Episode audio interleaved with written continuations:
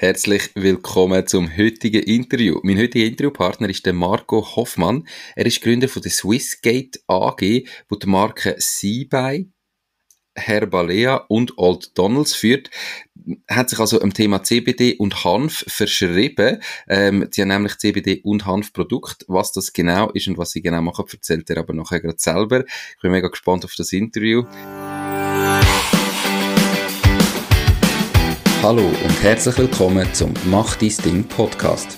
Erfahre von anderen Menschen, die bereits ihr eigenes Ding gestartet haben, welche Erfahrungen sie auf ihrem Weg gemacht haben und lade dich von ihren Geschichten inspirieren und motivieren, zum dein eigenes Ding zu machen.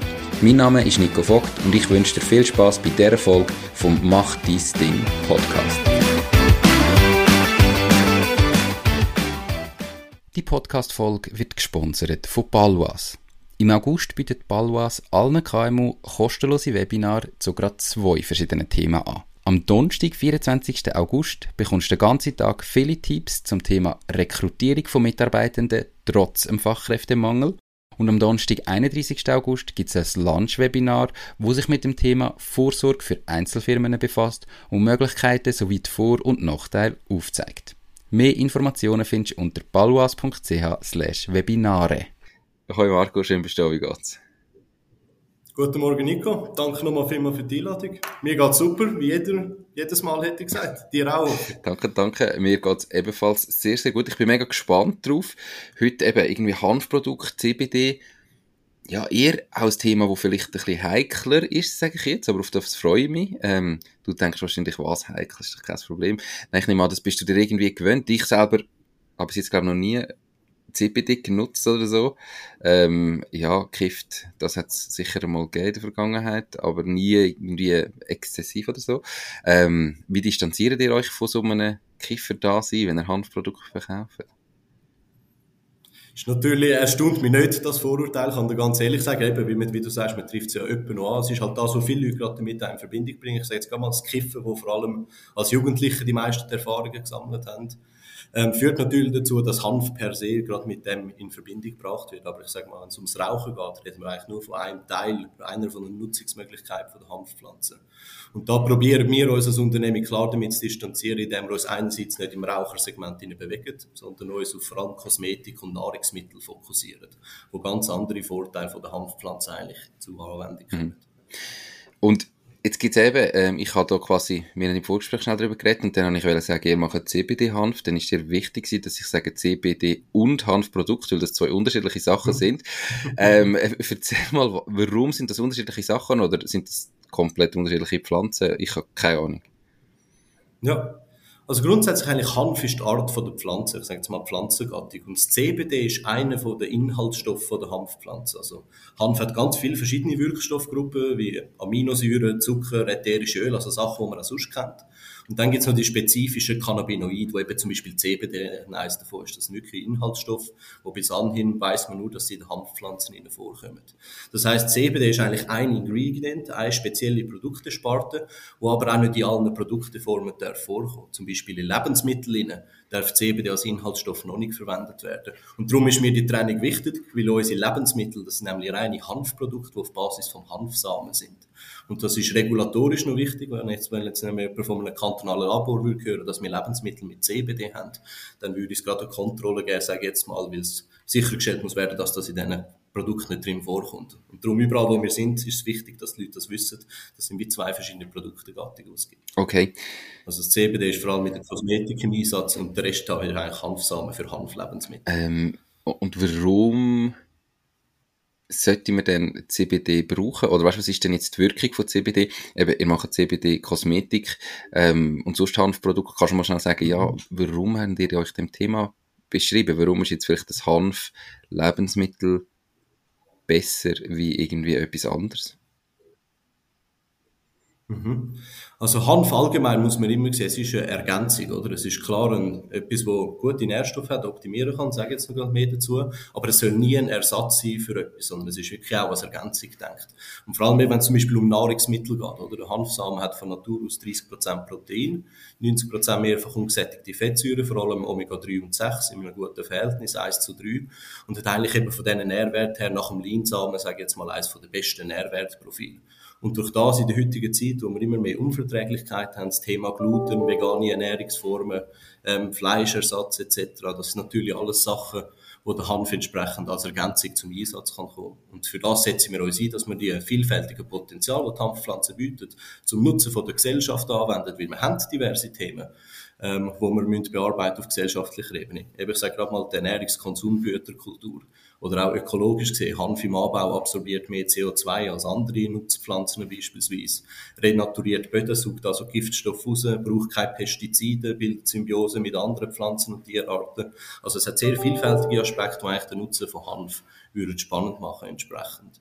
Und in der Kosmetik, wo es eben das CBD dann im Vordergrund ist, das kommt aus der Medizin raus, sagt man vor allem Entzündungshemmung, Schmerzlinderung, also vor allem im Muskel-Gelenkbereich, was als Inhaltsstoff kann wirken aber auch entsprechend in der Kosmetik, in der Gesichtspflege beispielsweise, wenn es darum geht, Unreinheiten zu beseitigen, Zellrestrukturierung, dann ist CBD einfach ein weiterer Inhaltsstoff, der dort ansetzt und einen Nutzen bringt. Aber wie gesagt, auch da wieder, es ist immer als Ergänzung gedacht in der Anwendung. Das, äh, also du kannst ja das aberrattern. Ich nehme an, du wirst das häufig gefragt. Du hast da sehr äh, die Vorteile im Griff. Das hört man sofort. Ähm, wie sind ihr auf das Thema gekommen? Wann haben ihr Swissgate AG gegründet? Ich habe im Intro schon gesagt, heute sind es ja drei Marken von Seabay, Herbalea und Old Donalds. Wie ist das entstanden? Jetzt mhm. so der unternehmerische Part. Warum habt ihr das Gefühl gehabt, hey, weißt du was? Wir gehen jetzt in den Markt rein. Genau, du hast da immer ein bisschen noch die, der Ursprung ist... Die, die Erinnerungen eingeschaltet. Vielleicht kannst du sie noch ausschalten, dass nachher, äh, es bleibt alles drin, ja. aber ähm, dass wir es nachher vielleicht draus haben. Ich meine, Kekse hat die Wild. Ja, das tut mir leid. Kein Problem. So, jetzt hätte ich das ganz weg. Tut mir leid, da ist morgen früh das Untergang bei mir. Alles gut, kein Problem. Ja, nein, vielleicht eben zu den Hintergründen zurück, oder? Wenn du das so ansprichst, ist lustigerweise, ähm, können wir ursprünglich, wir sind drei Brüder, die Swissgate AG gegründet haben, ähm, im 2019 im November, und die Idee dahinter ist entstanden, weil ich und die jüngeren Brüder schon in dieser Branche bei einem anderen Anbieter geschafft haben, wo der ganze, ich sage mal, vor allem der CBD-Hype in der Schweiz aufgekommen ist, im Jahr 2016, haben wir dann im 18 Idee Fuß gefasst. Kommen ursprünglich aus ganz anderen Bereichen, also der jüngere Brüder und ich, die eben bei dieser Firma gewesen sind, wir haben das KV klassisch gemacht und im Kaufmenschenbereich geschafft. Der älteste Bruder hat ursprünglich Germanistik studiert und nebenbei verschiedene Jobs gehabt. Und wir haben einfach immer sehr gutes Verhältnis gehabt. Und wo wir dann beim anderen tätig sind, haben wir irgendwann gesehen, da gibt es noch so viel Potenzial mehr außerhalb von dem eben klassischen CBD, vor allem Rauchen etc., dass wir eigentlich gesagt haben, komm, wir haben schon immer etwas Drittes machen Wir glauben an den Markt, wir sehen da auch einen Nutzen wirklich für, für die Gesellschaft und das Potenzial für uns als Unternehmer. Und dann haben wir einfach mal losgelegt, oder? einfach mal losgelegt, klingt ja so äh, super einfach. Aber wie du vorhin gesagt hast, ich glaube, der Markt ist ja recht reguliert. Eben, es gibt irgendwie Hürden, du darfst nicht einfach irgendwie CBD in Lebensmittel rein tun. Du musst dann dort, wenn du irgendwie ein Lebensmittel hast, musst du ja können beweisen und nachweisen, dass du das CBD irgendwie rausgefiltert hast. Also ich stelle mir jetzt da nicht so ultra einfach vor, wie du gesagt hast, wir haben einfach losgelegt. Was ist denn das erste Produkt, das ihr auf dem Markt gebracht haben? Haben ihr überhaupt ja. eigene Produkte oder haben ihr zuerst angefangen, einfach Reselling zu machen über eBay? Oder weißt, wie, wie sind ihr da hergegangen? Mhm. Nein, hast natürlich recht, es ist natürlich viel mehr dahinter, aber im Sinne von einfach loslegen, also im Sinne von macht das Ding, man muss einfach mal anfangen, mhm. oder? Und der erste Schritt ist eigentlich über, weit vor einem Produkt, oder? Also klassisch mal einen Businessplan schreiben. Keiner von uns drei hat mal einen Businessplan gemacht, dann sind wir haben wir uns mal im Internet recherchiert, Vorlagen abgeladen, Entwürfe gemacht, dass mal ein bisschen im persönlichen Umfeld der Eltern und so zeigt, wie kommt die Idee über? Und dann habe ich das Glück gehabt, ein Kollege von mir, dem sein Vater ist in einer Agentur, wo viele so Firmen begleitet hat im Aufbau, habe ich auch ein Know-how können holen von einem Experten. Und so haben wir dann eigentlich auf den November 2019 hin alles vorbereitet, dass wir sagen, wir sind ready, wir können jetzt eine GmbH gründen. Und dann haben wir mal Swissgate GmbH damals noch gegründet mit äh, Startkapital, das wir über die Familie bekommen haben, also den 20.000 Franken, die man braucht für die Gründung, das ist über Friends und Family eigentlich gekommen. Mhm. Und dann haben wir von dort aus angefangen, die ersten Produkte recherchieren, okay, welche Produkte brauchen wir, was haben wir gelernt bei unserem alten Arbeitgeber, wo sehen wir die Zukunft vom Markt, was gibt es da vielleicht auch für Marktanalysen etc. dazu, also wirklich sehr viel Recherchearbeit. Und dann sind für uns eigentlich so klar rausgekommen, die erste Entscheidung war, geht man im Medizinal-Cannabis-Bereich, das wäre nochmal etwas ganz anderes, oder bleibt man auf dem Konsumgüterbereich und wenn ja, in welchem Segment. Und dann haben wir eigentlich Kosmetik und Ernährung für uns evaluiert, weil wir dort wirklich vielfältige Nutzungsmöglichkeiten sehen für den Konsumenten und haben dann eigentlich dort angefangen, Produkte zu entwickeln. Aber eben Produkte entwickeln, das heisst, wir haben mal eine Rezeptur gemacht, dann haben wir noch müssen Lieferanten finden, die das herstellen können. Und dann ist natürlich gerade Corona gekommen, alle Produktionsstätten sind geschlossen gewesen, es hat rechte Verzögerungen gegeben in der Produktion. Auch bei der Kosmetik braucht zum Beispiel so Dispenser für, für das Shampoo oder so, alles ausverkauft gewesen, weil jeder hat plötzlich Desinfektionsmittel gemacht. Alles so Themen, die dann aufgekommen sind und eigentlich vorzu wir dann einfach immer wieder einen Schritt müssen weitermachen und dann haben wir eigentlich unsere Produktepalette. Das erste, was auf den Markt kam, sind Hanftees gewesen. Nachher weitere Lebensmittel wie so Hanfsamen selber, äh, Hanfproteinpulver, dann das Kosmetiksegment als nächstes und eigentlich so ab Anfang 2021, Mitte 2021 haben wir das gesamte Sortiment komplett gehabt. Also auf deine Frage zurück, ob wir eigene Produkte machen. Ja, also wir haben das geistige Eigentum an der Rezeptur entwickelt die Produkte, lassen es aber bei Lohnherstellern fertigen. Also wir haben selber keine Produktionsstätte, mhm.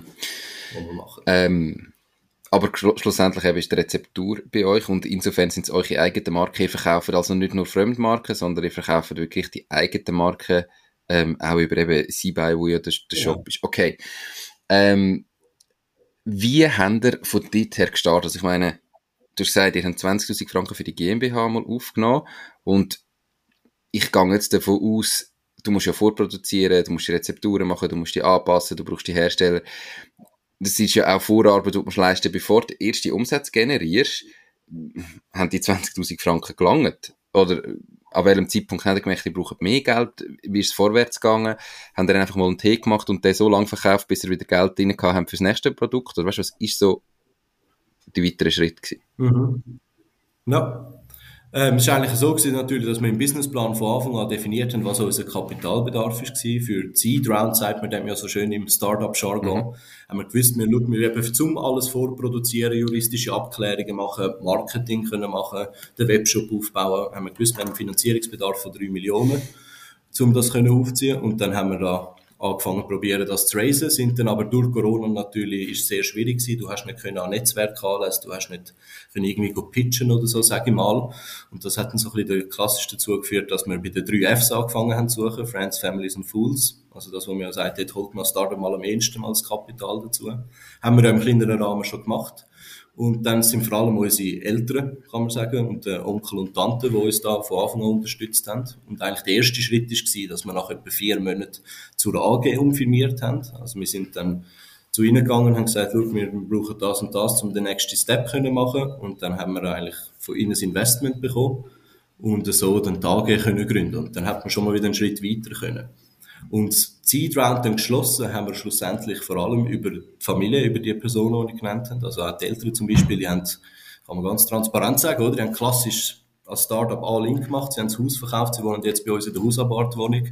Und die Onkel wow. und Tanten haben auch so viel wie möglich finanziert, was ihnen möglich war. Wir sind ein Familienbetrieb, es sind drei Generationen von uns involviert. Die ersten Abpacker sind noch Großeltern und Etikettierer gewesen. Also wirklich Startup-Spirit dahinter. Aber wir haben von Anfang an gewusst, das ist das Finanzvolumen, das wir brauchen.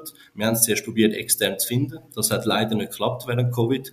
Und darum haben wir es dann über den familiären Umkreis gelöst. Wir haben aber das Glück gehabt, unterwegs zwei, drei Business Angels können zu treffen, die uns dann auch unterstützt haben mit Know-how und weiteren finanziellen Mitteln.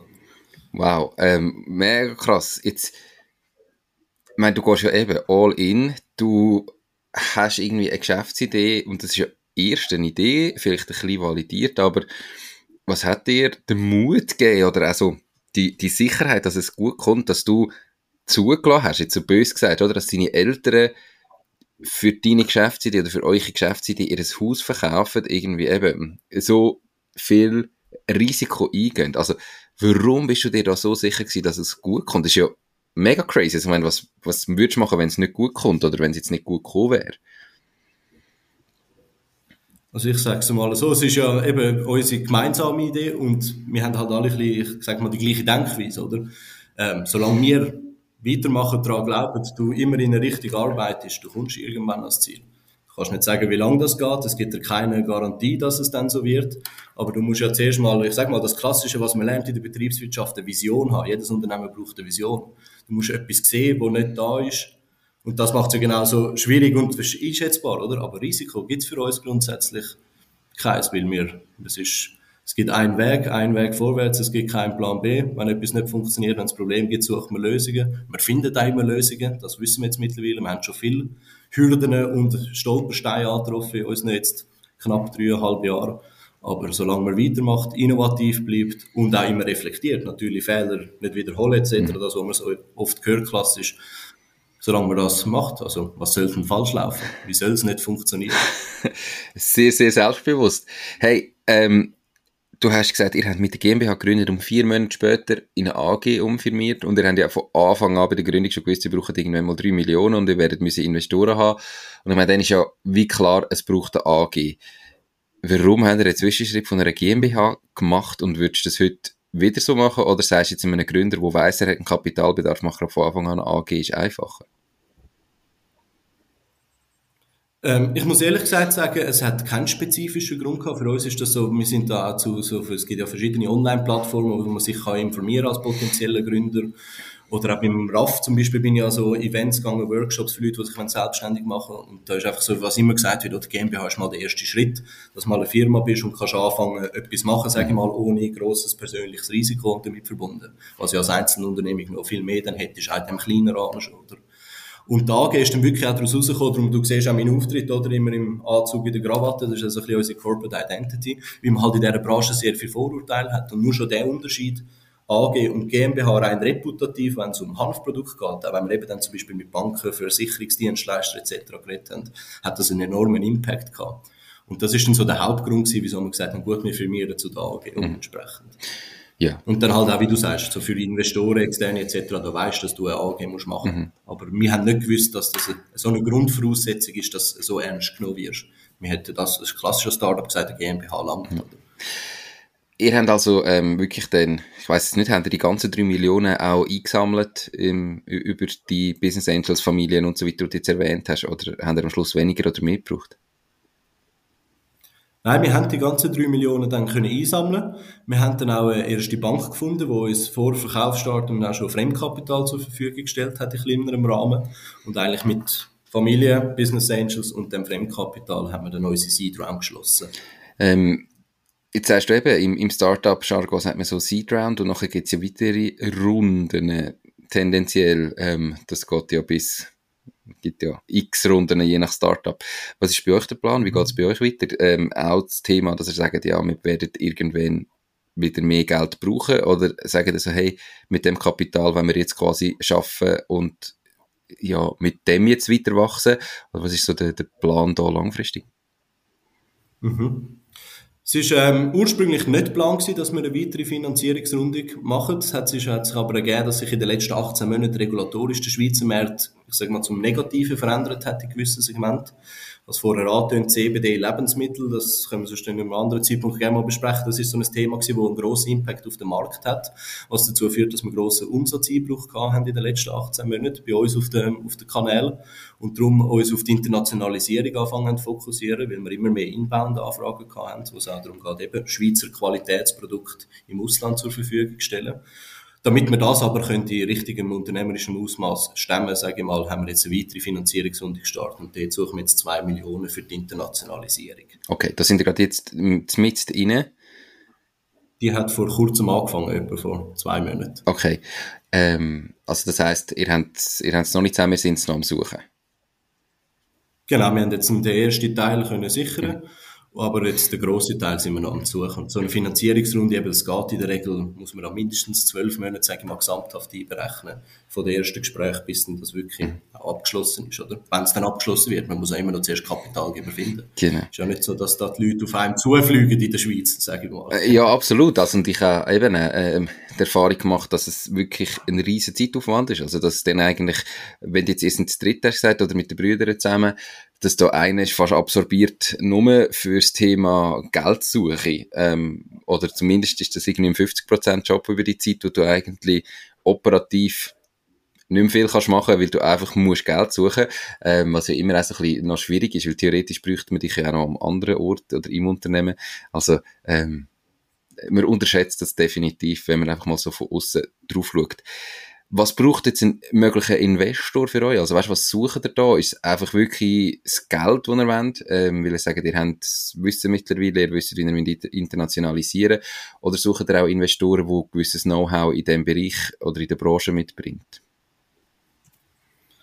Also es ist immer von Vorteil in unseren Augen als junge Startup-Gründer, wenn man Leute hat, die sowieso auch Know-how mitbringen, oder? Also wir sind da auch, wir haben da zum Beispiel das Gremium neben dem Verwaltungsrat und Geschäftsleitung der Fachbeirat.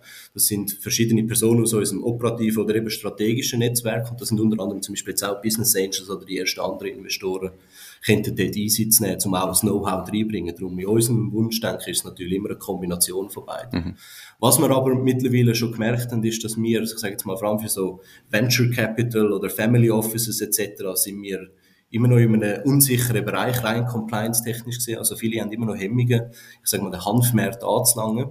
Das führt dazu, dass wir uns eigentlich vor allem auf High Net Worth Individuals, sagt man dem ja so schön, auf eigentlich vermögende Privatpersonen, die Startups investieren außerhalb vom Aktienmarkt. Mhm. Und das ist eigentlich so ein bisschen die Zielgruppe, die wir probieren anzusteuern. Mhm.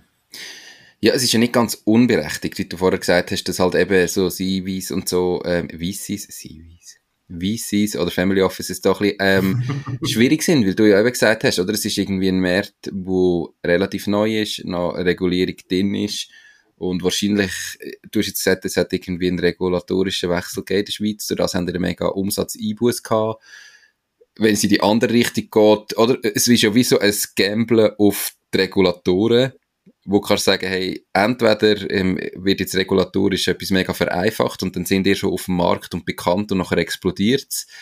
Oder das Gegenteil ist der Fall und das bringt natürlich schon mehr Risiko mit sich. Was konkret ist denn jetzt in der Schweiz regulatorisch geändert worden, ähm, wo dazu geführt hat, dass ihr eben so, so viel Einbuß mhm. habt? Ja, ist eigentlich, wenn du es so anschaust, oder, also was du ansprichst mit den Zukunftsaussichten, oder, dann denken viele Leute immer gerade das Thema Legalisierung, oder? Aber einfach, unser Geschäftsmodell baut überhaupt nicht auf die Legalisierung von weiteren Hanfprodukten, eigentlich von dem, was illegal ist momentan, oder?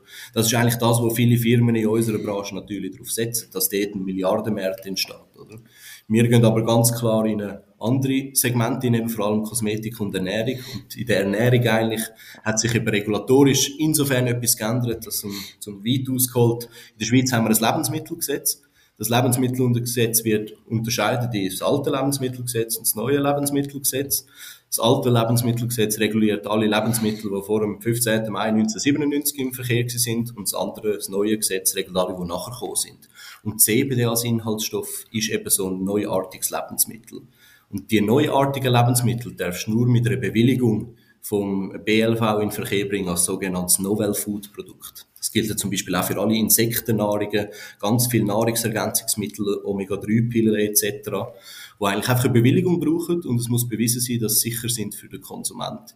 Und in der Schweiz haben wir im 2011 das Betäubungsmittelgesetz geändert, wo dann eben erlaubt hat, dass man so Produkt mit CBD, vor allem so CBD-Öl damals, wo man kann ins Maul tropfen gegen Schmerzen, zum besser schlafen, was auch immer, dass die eigentlich auf den Markt gekommen sind. Aber man tropft die ja ins Maul. Das heißt gemäß Gesetzesdefinition ist es ein Lebensmittel.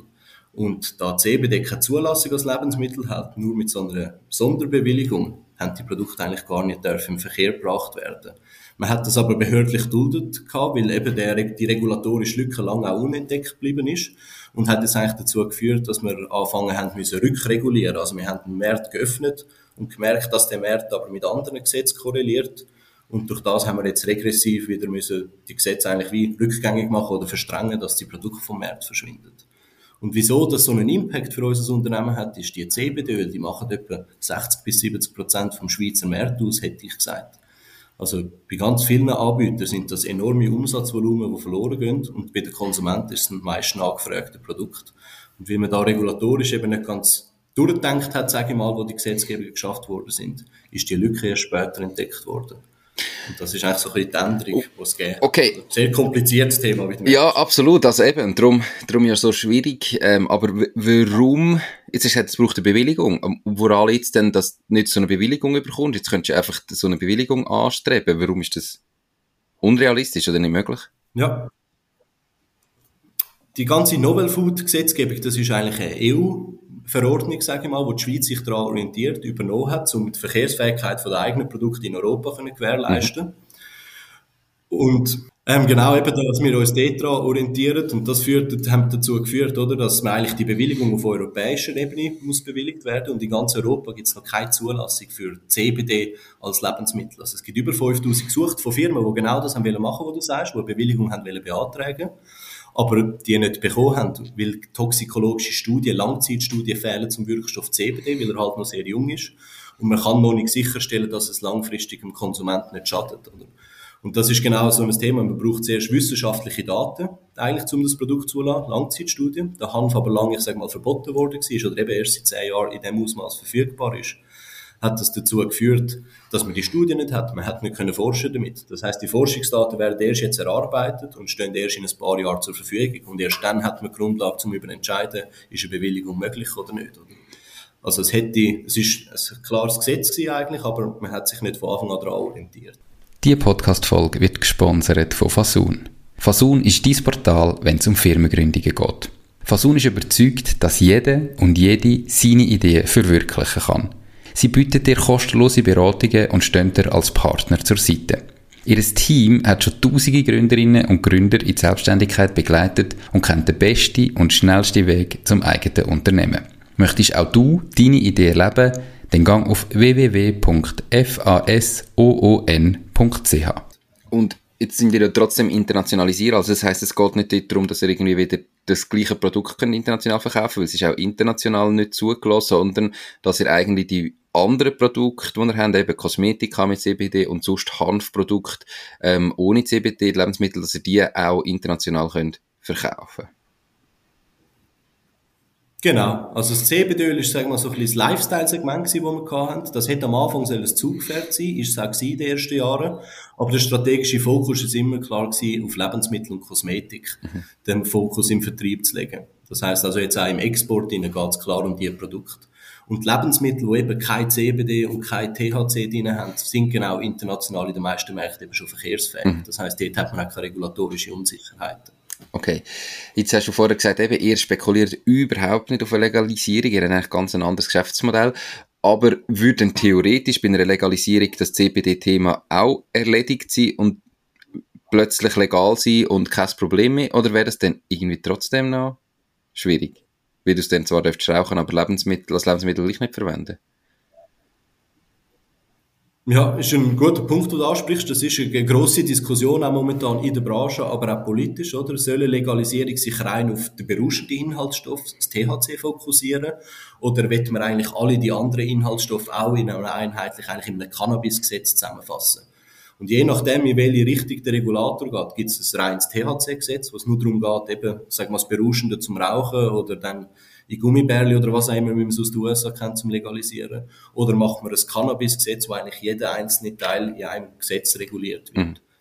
Okay, also ein mega spannendes Thema und aber mega schwierig eben, wenn du so regulatorisch ähm, drinnen wie gefangen bist. Ich gehe davon aus, dass du auch teilweise eben dann sagt wieder jemand das oder du, du hörst wieder von dem und nachher wird es trotzdem nicht gemacht, dass das so ein bisschen Achterbahnfahrt von der Gefühl ist, wo du denkst, ah, jetzt kommt es trotzdem gut und jetzt geht es schneller und nachher merkst du, es wird trotzdem nicht schneller passieren. Mhm. Ihr habt euch also jetzt die Internationalisierung verschrieben und gesagt, okay, in dem Fall müssen wir international gehen. Kannst du irgendwie ein bisschen etwas zu deinen Zahlen nennen? Du hast gesagt, ihr habt 3 Millionen Kapital damals eingesammelt, jetzt sind wir auf der Suche nach weiteren 2 Millionen. Sind ihr in der Zwischenzeit auch rentabel gewesen? Also hast du irgendwie wirklich Gewinn erzielt oder bist du noch voll in der Investitionsphase, wo du eigentlich noch am Geld verbrennen bist, wenn man das so darf sagen? Ähm, und wie viel Umsatz machen ihr denn aktuell? Also wir sind immer noch in kleinerem Rahmen, auch das mit der Internationalisierung, oder? Das ist eben, wie ich gesagt habe, wir haben letztes Jahr erfahren, dass sich da regulatorisch, vor 18 Monaten haben wir das erfahren, dass sich da etwas ändern wird. Es ist eigentlich so für uns der Moment, wo wir eben müssen entscheiden, bleiben wir Strategie reine E-Commerce in der Schweiz oder öffnen wir uns auch für den Geschäftskundenhandel. Und dann ist eigentlich jetzt die letzten 18 Monate ist Vorbereitung, Strategieerarbeitung, alles aufsetzen, ich sage jetzt mal administrative und auch personelle Ressourcen etc., dass man das auch könnte stemmen. Und das haben wir in enger Zusammenarbeit mit Swiss Global Enterprise, SG, gemacht. Ich weiß nicht, vielleicht schon mal gehört, das ist eigentlich ein Unternehmen, das vom wo subventioniert ist, zum KMUs in der Exportförderung unterstützen. Und die, in den Zielmärkten, die wir dann evaluieren, gibt es immer auch Schweizer Handelskammern, ein Swiss Business Hub, wo einem unterstützt dann bei diesen Markteinstieg mit Kontakt etc. Und das Ganze mal aufbauen, evaluieren, was brauchen wir, eben, was ist der Finanzierungsbedarf, wie müssen wir, was müssen wir alles für Unterlagen haben, wie müssen wir uns zolltechnisch, Importlizenzen, alles so Sachen, muss man ja auch mal abklären zuerst, oder? Und wir sind jetzt eigentlich erst seit etwa im April 2023 dran, uns aktiv zu internationalisieren. Also, dass, und auch da, bis mal einen guten Sale gibt, sagen wir mal, wir haben Strategie mit Distributoren zusammenzuarbeiten.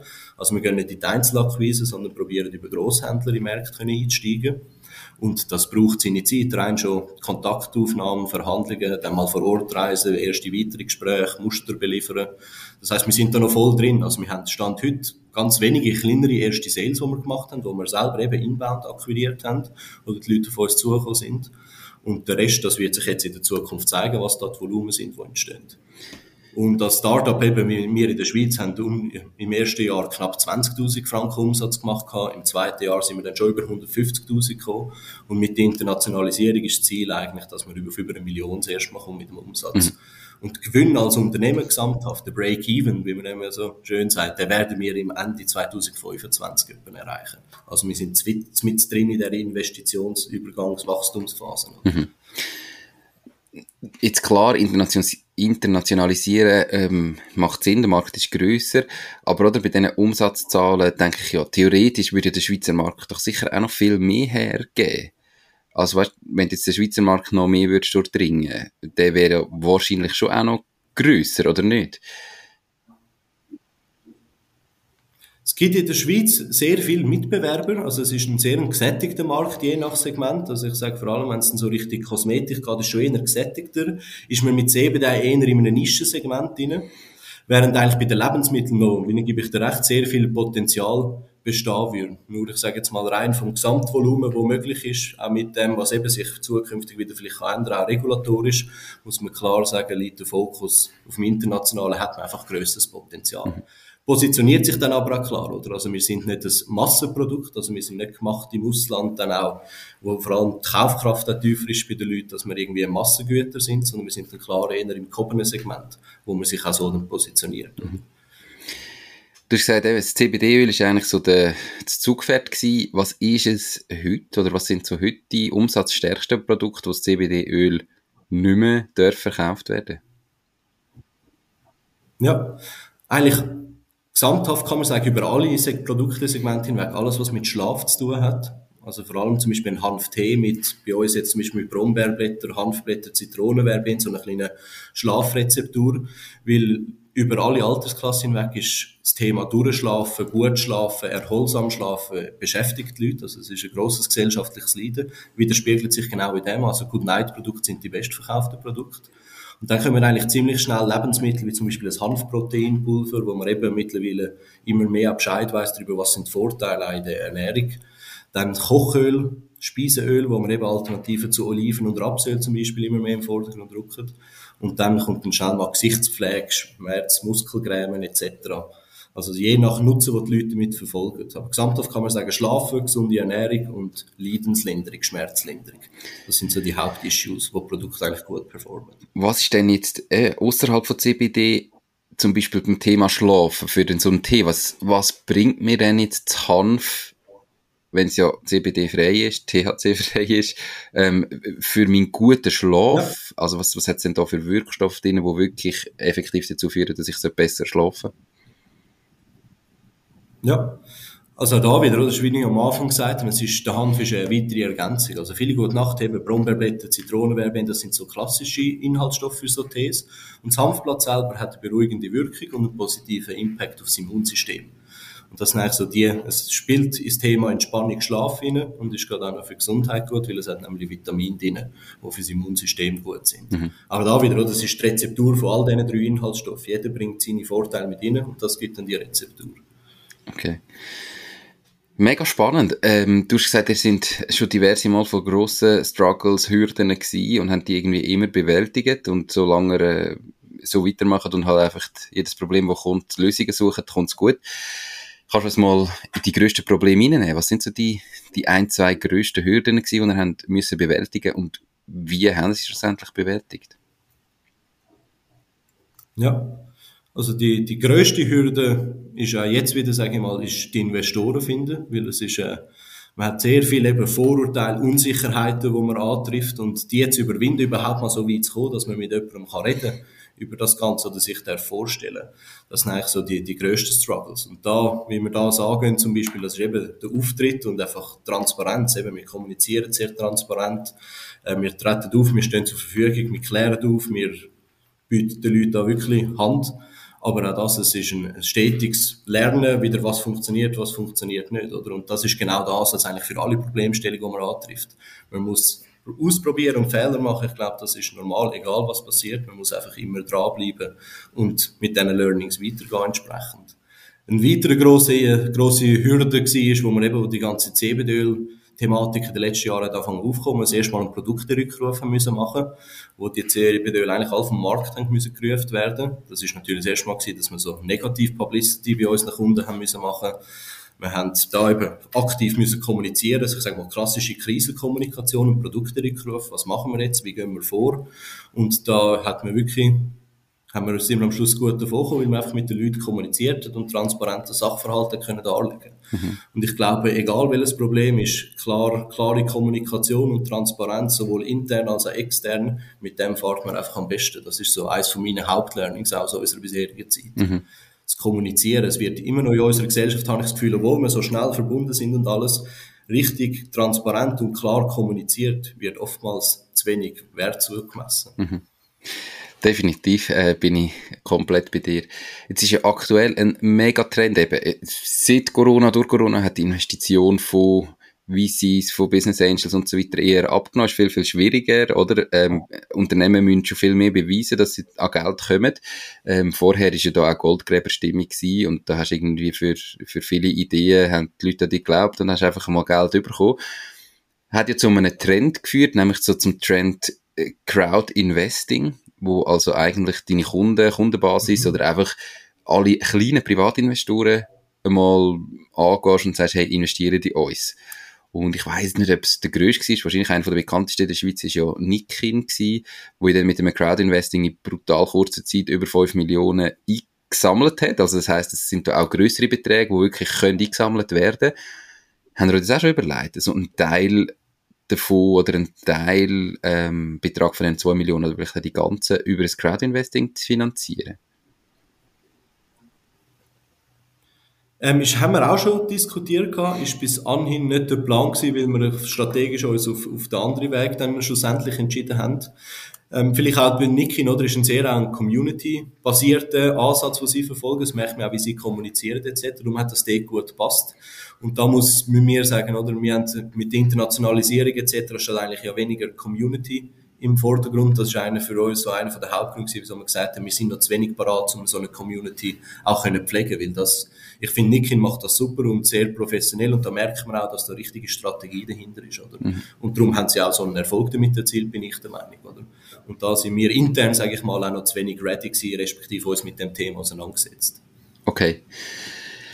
Ja, das, also glaube ich schon, aber es gibt ja verschiedene Plattformen, wo ja bereits Investoren vorhanden sind, wo es gibt ja ganz viele Privatinvestoren. Also vielleicht ein, ein Weg, wo du noch könntest gehen und sagen, komm, wir ein Teil, mhm. eben, vielleicht findest du ja nicht die zwei Millionen, aber ich habe das Gefühl, auch für einen Investor sieht das nicht so schlecht aus, für einen größeren Investor, wenn du deine Kunden kannst animieren dazu, dass sie ebenfalls in dich investieren, dass sie an dich glauben und einen Teilbetrag von dem, von der Investitionssumme über Community, über Kunden, über Private irgendwie findest, denke ich, hat sicher irgendwie auch noch einen positiven Impact auf den Investor, weil häufig ist es bei den Investoren so, dass sie quasi, wenn du einen da hast, wie du gesagt hast, dann zieht der zweite nach und denkt, ja, wenn der dran glaubt, dann mache ich auch mit und wenn du irgendwie bis der erste, zweite, dritte hast, ist es doch immer am schwierigsten.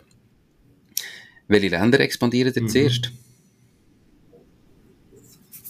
Äh, wir haben das erste zwei Luxusgütermärkte Südafrika und Kolumbien evaluiert. Hat dort für verschiedene Gründe, die zu dieser Entscheidung geführt haben. Hat sehr gute Handelsbeziehungen zum Beispiel zu der Schweiz. Es gibt schon Schweizer Swiss Made Quality, ist ein bekanntes Gütesiegel. Die Leute sind dort im Luxusgüterbereich auch bereit, das Geld auszugeben für so Qualitätsprodukt. Und das sind jetzt die ersten zwei Märkte, die wir für uns evaluiert haben, wo wir jetzt unser Konzept testen, schauen, wie es performt, was ist der Erfolg daraus und eigentlich so weitergehen. Ach, crazy. Gerade also so äh, interkontinental eigentliches ähm, internationalisieren. Das Naheliegendste ist ja immer mal der Dachraum. Du hast alles auf Deutsch, du hast es mhm. auf Deutsch vorbereitet, du musst keine Übersetzungsarbeit leisten und so weiter. Warum haben wir jetzt da nicht gesagt, wir gehen Deutschland, Österreich äh, auch noch gerade mit, oder nehmen wir auch noch mit, sondern irgendwie Südafrika eben, ein anderer Kontinent und Kolumbien nochmal ein anderer Kontinent.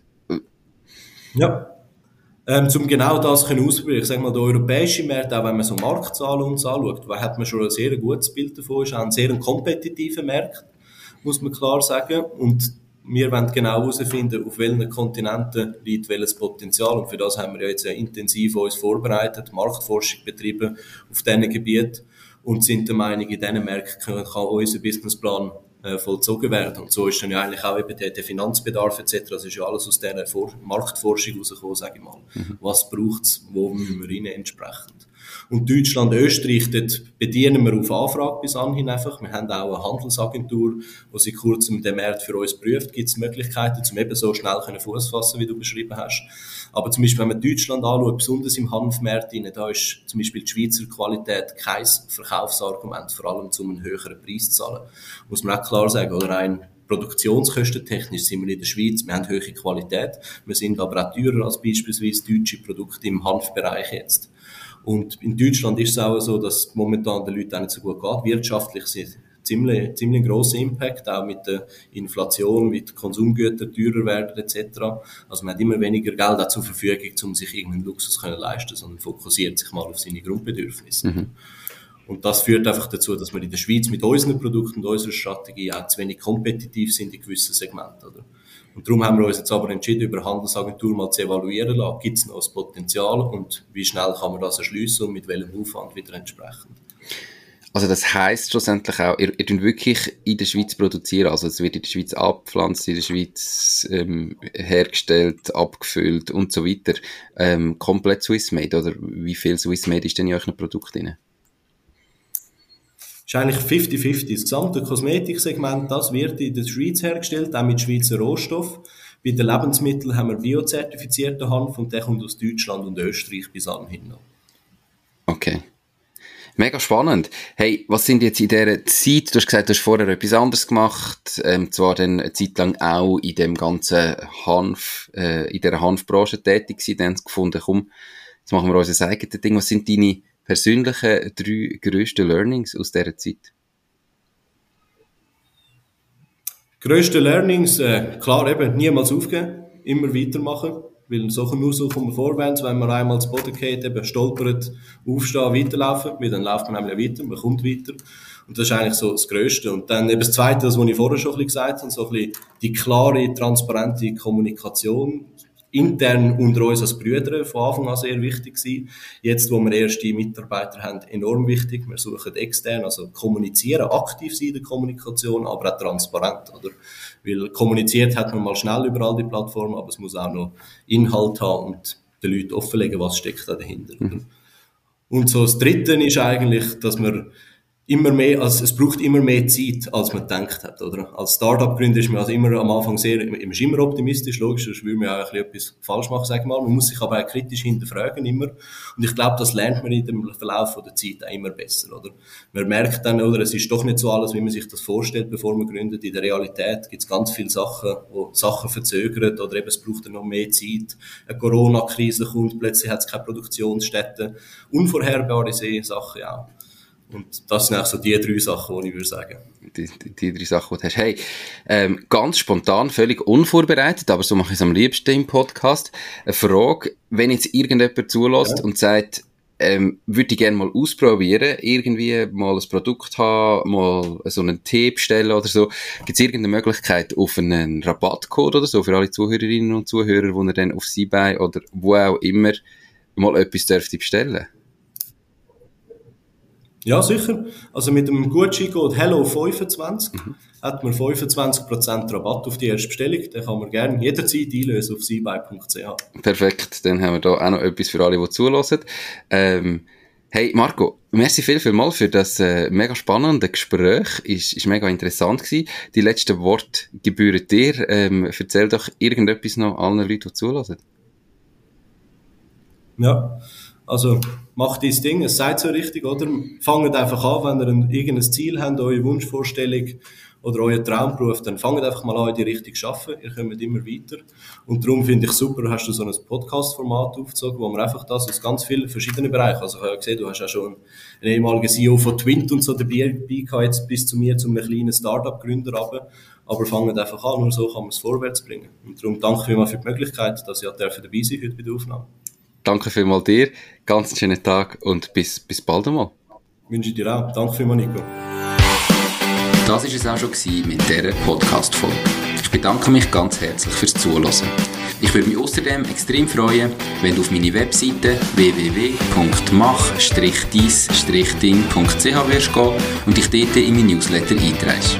Damit kann ich dich über neue Folgen und Themen, die dir helfen, dein eigenes Ding zu starten, informieren. Nochmal danke vielmals fürs Zuhören und bis zur nächsten Folge vom Mach dies Ding Podcast. In dem Sinn, alles Gute und bis dann, dein Nico.